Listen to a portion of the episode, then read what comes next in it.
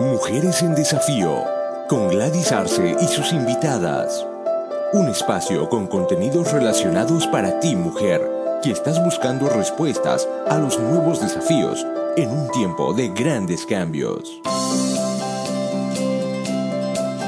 En el principio era el verbo, y el verbo era Dios. Todas las cosas fueron hechas por Él, y el verbo se hizo carne. ¿Qué tal amigas? Para mí es una alegría estar una vez más junto a ustedes a través de este episodio. Es diciembre, es tiempo de dar y recibir regalos. Todos esperan su regalito, o todos esperamos, ¿verdad? Bueno, en esta mañana permítame hablarles acerca del gran regalo de amor. Precisamente ese es el título de este episodio. Quiero hablarles acerca del nacimiento glorioso de Jesucristo y el propósito de su vida y su sacrificio desde estas tres perspectivas. Desde su trono a un pesebre en una cueva, del pesebre de la cueva a una cruz, de la cruz a mi corazón. Ese es el gran regalo de amor. Pero veamos primero cuál es la atmósfera que rodea a Dios en su trono celestial, desde donde Él descendió. Dios está rodeado de una corte de numeroso ejército de serafines, querubines, arcángeles y ángeles que lo adoran y lo alaban de día y de noche. El ambiente es de paz, de gozo, de armonía. No hay dolor ni sufrimiento, todo es vida. Todo lo que respira o se respira allá en el cielo es vida y vida eterna. De ese trono celestial glorioso y divino descendió a la tierra por amor a ti y a mí, Jesucristo, Dios hecho hombre. La pregunta que se hace la mayoría de las personas Tal vez usted también. Es, ¿cómo? ¿Y por qué Dios se hizo hombre? La respuesta es, primero, ¿cómo? A través de una concepción milagrosa. A los seis meses del milagroso embarazo de Elizabeth, esposa del sacerdote Zacarías, recuerde que ella quedó embarazada de Juan el Bautista. Entonces, el verso en Lucas dice, a los seis meses que ella estuvo embarazada, Dios envió al ángel Gabriel a Nazaret, pueblo de Galilea, a visitar a una joven virgen comprometida para casarse con un hombre que se llamaba José, descendiente de David. La virgen se llamaba María. El ángel se acercó a ella y le dijo, Te saludo, tú que has recibido el favor de Dios. El Señor está contigo. Ante estas palabras, María se perturbó y se preguntaba qué podría significar este saludo. No tengas miedo, María. Dios te ha concedido su favor, le dijo el ángel. Quedarás encinta y darás a luz un hijo y le pondrás por nombre Jesús.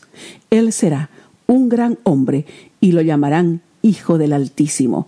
Dios, el Señor, le dará el trono de su padre David y reinará sobre el pueblo de Jacob para siempre. Su reinado no tendrá fin. ¿Cómo podrá suceder esto? le preguntó María al ángel. Puesto que soy virgen.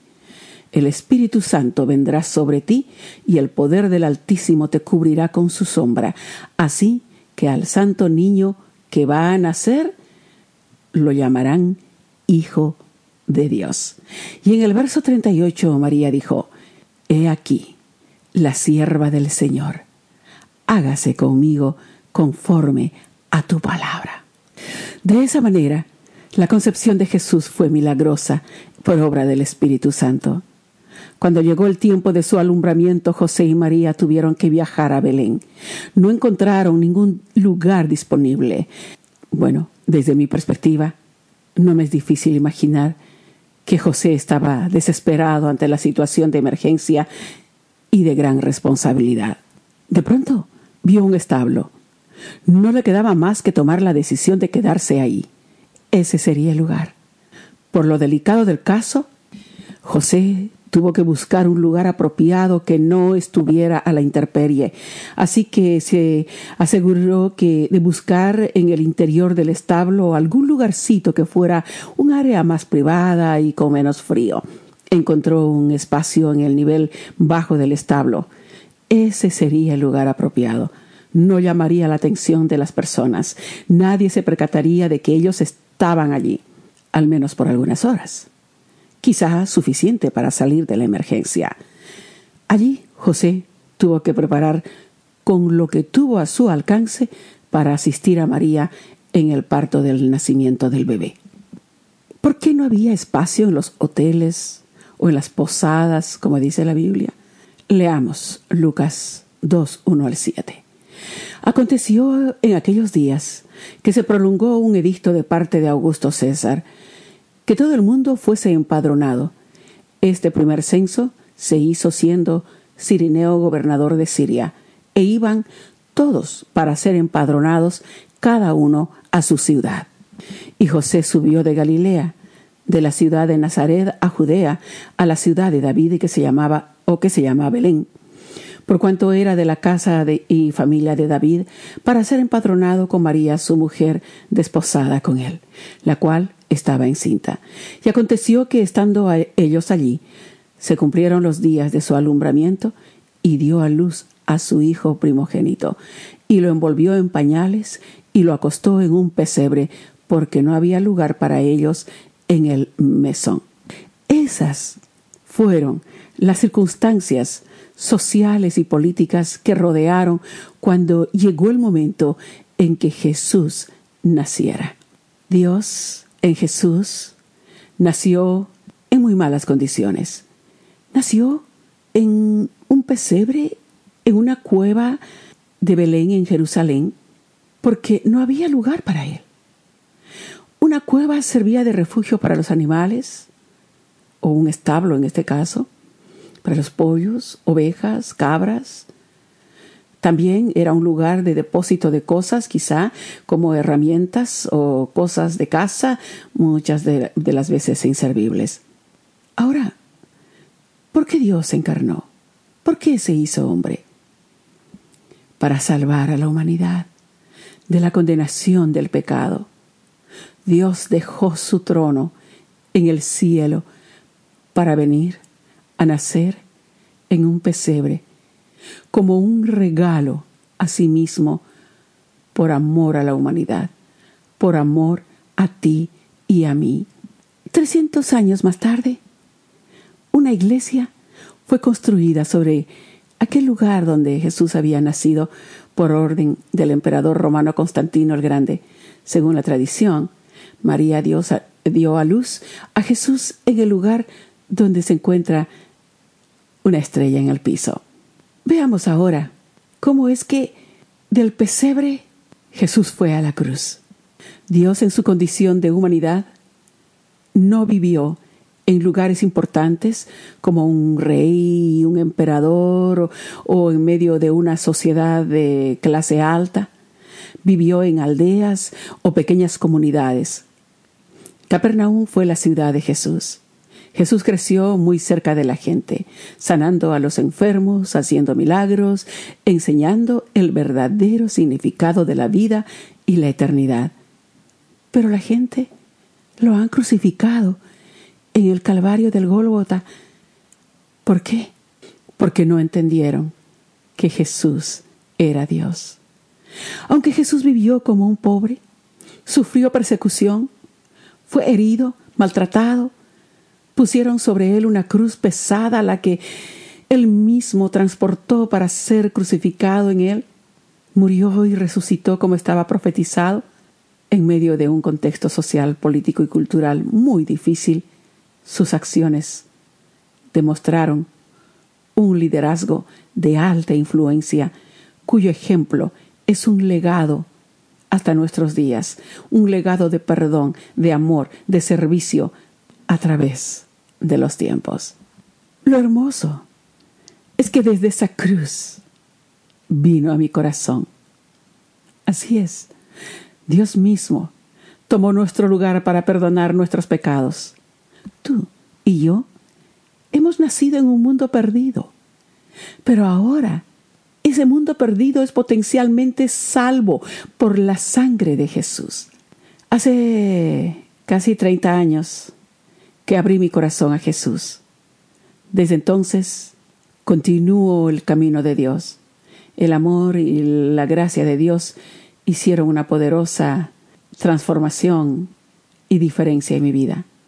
Durante mi viaje a Tierra Santa, caminar por donde Jesús caminó, estar en los lugares donde Él estuvo, me hace comprender mejor que Dios es un Dios vivo. Él todavía está buscando un corazón donde entrar y vivir. La pregunta es, ¿hay un espacio en tu corazón? ¿O está ocupado, lleno de tantas otras cosas? Quizá el dolor embarga tu corazón y lo ha endurecido. ¿O los afanes de la vida no dejan un espacio para la presencia de Dios? Recuerda que Dios vino como la luz del mundo. ¿Puedes creerlo? Y regocijarte en Él en estos días de Navidad en que casi todo el mundo recuerda aquel momento glorioso del nacimiento de Jesús. Martin Luther King Jr. dijo, La oscuridad no puede expulsar a la oscuridad, solo la luz puede hacer eso. El odio no puede expulsar al odio, solo el amor puede hacer eso. Cada año las personas celebran la Navidad. La pregunta es, ¿realmente están recordando el nacimiento de Jesús? Algunos quizás sí, algunos quizá no, pero una de las cosas bonitas es que la Navidad aún está uniendo familias, despertando el corazón al sentimiento del amor filial, activando acciones de perdón y reconciliación, es la única celebración del año que está enfocado en hacer y decir bien. Nadie hable mal de nadie. Por el contrario, se expresan deseos de bienestar y prosperidad. La palabra confesada causa efecto, desata bendición. Gracias a Dios por la obra redentora por medio de Jesucristo que vino a salvar al mundo, por el espíritu de perdón y reconciliación que fue derramado en nuestros corazones. Por la presencia del Espíritu Santo hay esperanza para la humanidad. Ese es el mayor regalo, la reconciliación con el Padre y ser llamados hijos e hijas del Dios Altísimo. Jesús es amor. Jesús es la salvación y la esperanza de la humanidad. Él puede cambiar tu vida. Si nunca has recibido a Jesús en tu corazón, hoy puedes hacerlo. Esta es tu oportunidad. Piensa como cuando Jesús iba a nacer no había un lugar donde Él naciera. Nadie le abrió las puertas. Que tu corazón no sea así. Al contrario, abre las puertas de tu corazón y puedes hacer la siguiente oración de fe para que Él venga y habite en ti y haga de ti una nueva criatura. Dios mío, Reconozco que soy un pecador y me arrepiento de todos mis pecados. Creo en mi corazón que, que, Jesucristo es el Señor y que es tu Hijo amado. Reconozco que Cristo murió por mis pecados y que tú le, le resucitaste de entre los muertos. Yo abro las puertas de mi corazón y te recibo como mi Señor y mi Salvador. Amén. Si has hecho esta oración, recibe un abrazo. Quiero decirte que Dios te ama y Él te recibe con los brazos abiertos. Y déjame decirte que este es un momento glorioso, que este es un momento de victoria, que así como cuando Jesús nació cantaron los ángeles, así celebran con cánticos los ángeles allá en el cielo por esta oración que hiciste.